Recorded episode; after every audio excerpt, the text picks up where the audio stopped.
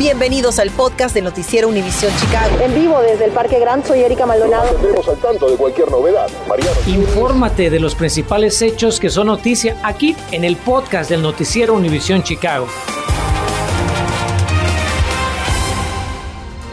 Feliz lunes para todos. Esta tarde comenzamos con una alerta informativa. Estamos siguiendo dos importantes noticias. La de un juez que acaba de declarar inconstitucional esa orden federal del uso de mascarillas en aviones y transporte público y también el aumento de casos de COVID-19 en la Universidad de Chicago. Esto en medio de un aumento de casos en todo el país también y cuando muchos creían que ya dejábamos atrás la pandemia. Carmen Vargas inicia nuestra cobertura en vivo desde la Universidad de Chicago. Carmen, buenas tardes. ¿Qué tan grave es la situación en ese campus y qué medidas toman para evitar más contagios. ¿Qué tal compañeros? Muy buenas tardes. Les comento que del 8 al 14 de abril se registraron aquí en la universidad más de 260 casos y ahora esos estudiantes deberán permanecer alejados del resto de la población estudiantil. El coronavirus continúa entre nosotros y con el paso del tiempo se han descubierto nuevas variantes y subvariantes y en las últimas semanas se ha observado un ligero aumento de contagios.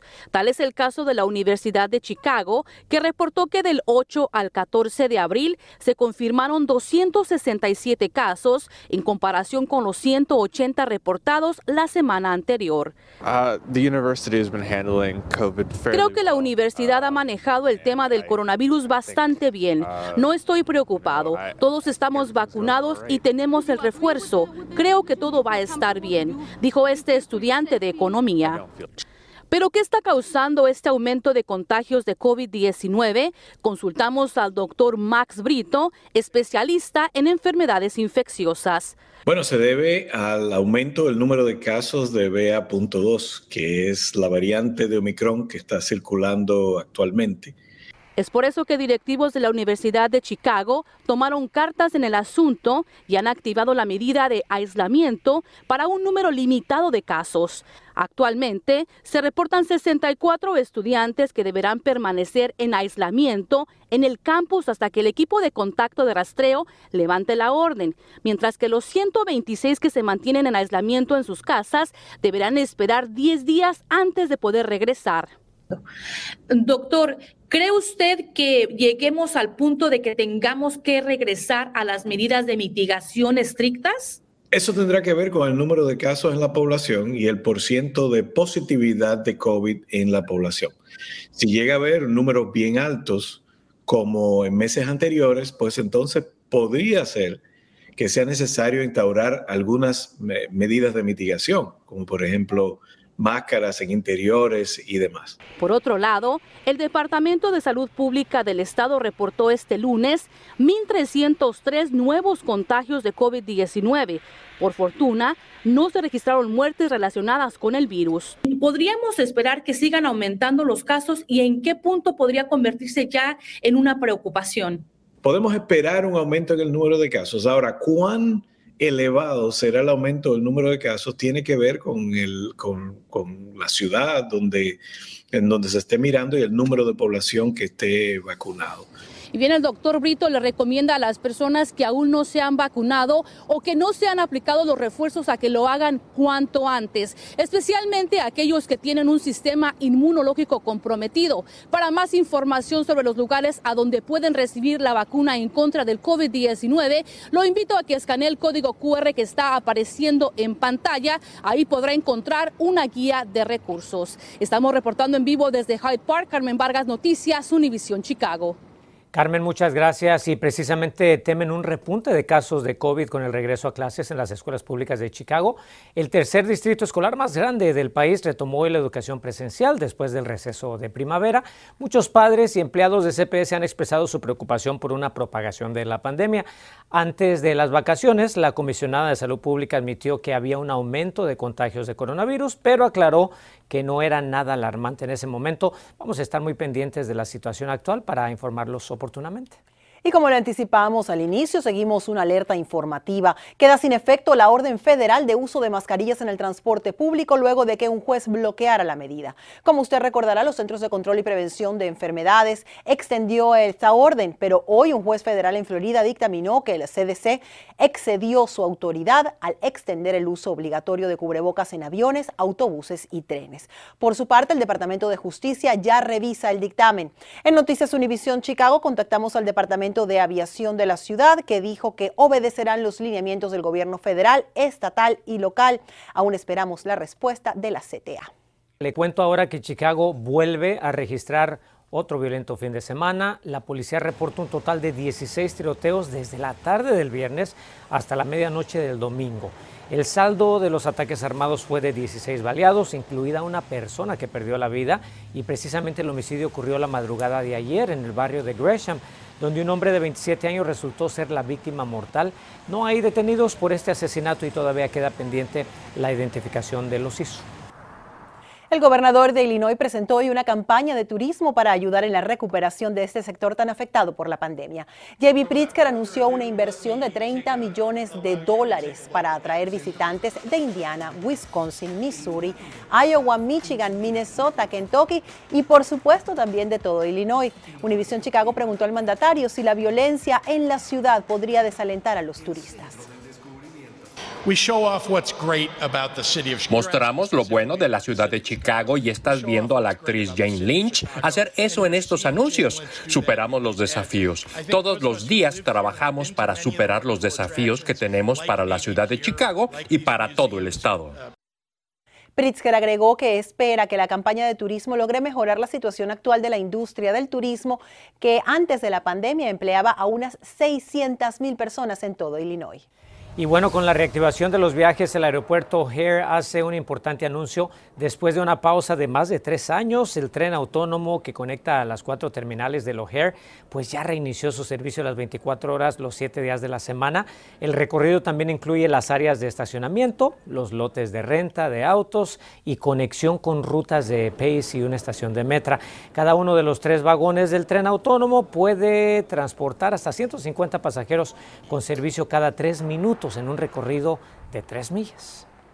Si la mera adolescencia ya genera desafíos para nuestros jóvenes en edad de secundaria, pues la pandemia ha venido a empeorarlo todo. Pero, ¿qué tan grave es el problema y cuánto saben nuestros muchachos al respecto? Lo analizamos al volver de la pausa. Casi de 3.500 a 4.000. Nada más en el parking afuera de la casa me lo pusieron por no tener el que como estuve sin trabajo toda la pandemia casi. Este hombre se vio beneficiado por un nuevo programa de alivio de multas en Chicago. ¿Será que usted también puede tomar ventaja?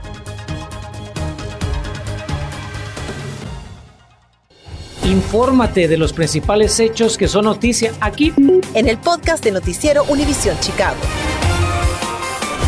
Gracias por su sintonía. Este lunes el cirujano general de Estados Unidos visitó de sorpresa a un grupo de estudiantes de secundaria con quienes discutió un importante tema, los efectos de la pandemia entre la salud mental de los adolescentes. Mariano Gielis investigó cuán serios son los problemas que enfrentan los jovencitos en las secundarias de Chicago.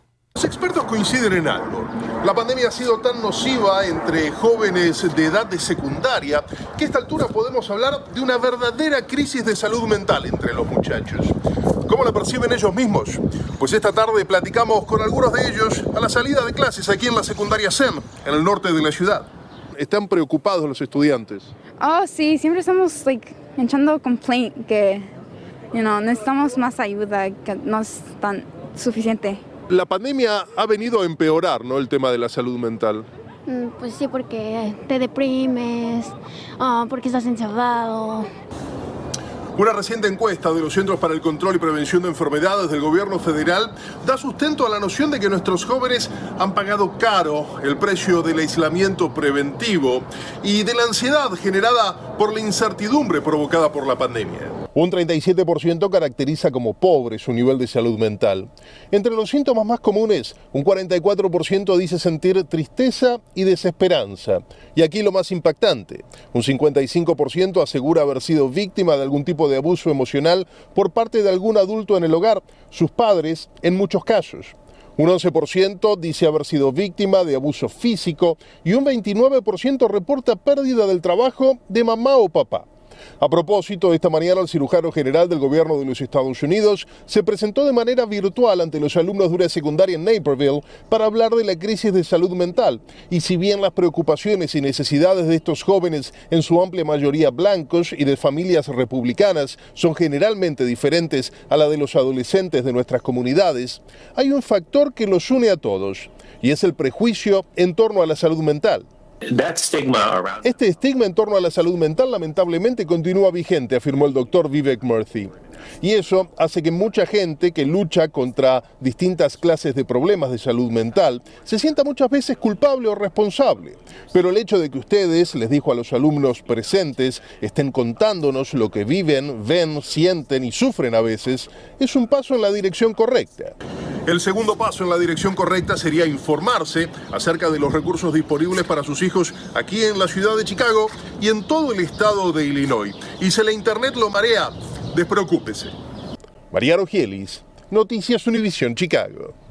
Como usted sabe, durante años aquí en Noticias Univisión Chicago le hemos informado sobre la controversia de las multas por exceso de velocidad y por pasarse una luz roja con todas esas cámaras alrededor de nuestra ciudad, ¿verdad? Y bueno, esta tarde le quiero informar sobre dos programas para residentes de Chicago que le podrían ayudar a eliminar algunas de estas multas. Desde temprano, María Berreyes ha estado averiguando de qué se trata. María, cuéntanos cómo funcionan y quiénes serían elegibles.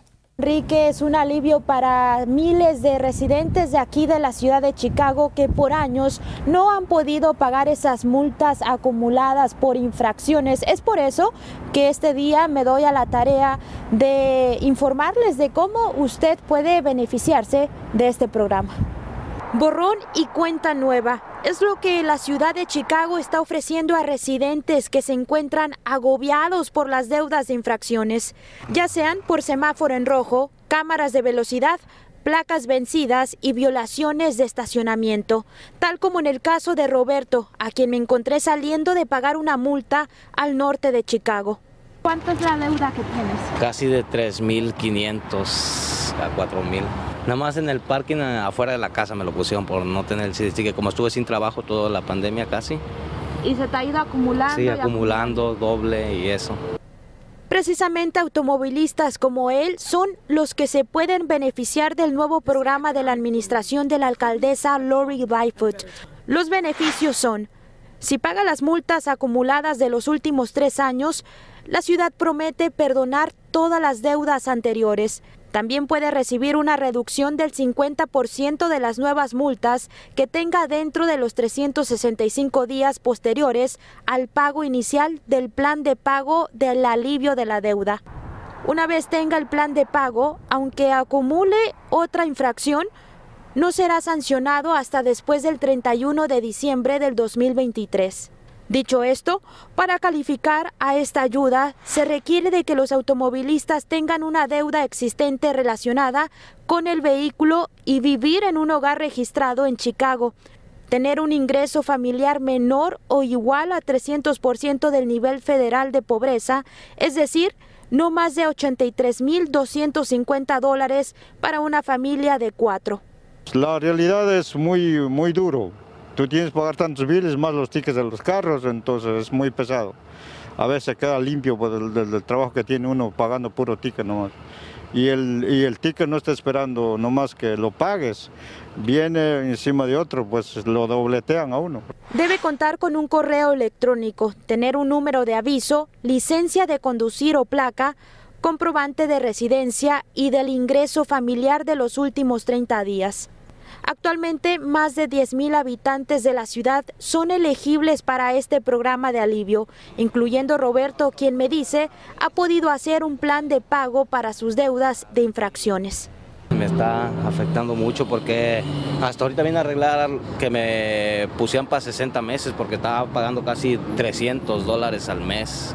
Muy importante recalcar, las multas por parquímetro expirado no son elegibles para una exención o reducción del pago. Eso es todo de mi parte desde el centro de la ciudad. María Berrellesa, Noticias, Univisión Chicago. Gracias María, esperemos que muchos se beneficien. Y atención, pues solamente tiene hasta la medianoche de hoy para presentar la declaración de impuestos. El Servicio de Rentas Internas IRS sugiere a quienes todavía no han llenado la planilla fiscal pedir una extensión, aunque si debe impuestos, esa extensión no es para el pago. Hasta el 8 de abril, el IRS recibió más de 103 millones de declaraciones y emitió 63 millones de reembolsos por más de 204 mil millones de dólares.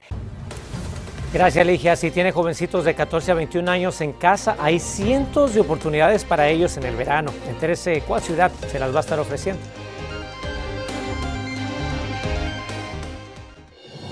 Continuamos con el podcast del noticiero Univisión Chicago. A ver, ¿tiene usted problemas para dormir o le preocupa el tema? Bueno, le pregunto porque al parecer aquí en Chicago estamos muy despreocupados con problemas del sueño.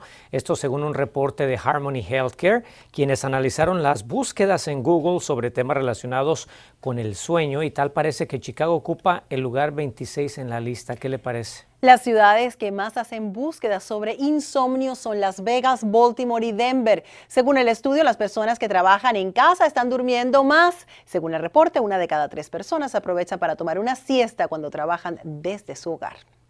Y nos despedimos con un nuevo programa justamente de empleo juvenil de verano allá en Gary, Indiana. El alcalde Jerome Prince dijo que además de ganar dinero, los participantes de 14 a 21 años obtendrán experiencia laboral significativa, además de desarrollar nuevas habilidades y sobre nuevas ocupaciones. Todas son cosas muy importantes y los jóvenes también van a visitar campus universitarios y realizarán actividades comunitarias y serán embajadores de la juventud en Gary. Para inscribirse en este programa visite eh, nuestra aplicación y encontrar más información. Claro que sí. Nos despedimos por la tarde de hoy, pero por supuesto lo esperamos a las 10. Gracias por escuchar el podcast del noticiero Univisión Chicago. Puedes descubrir otros podcasts de Univisión en la aplicación de Euforia o en univision.com diagonal podcast.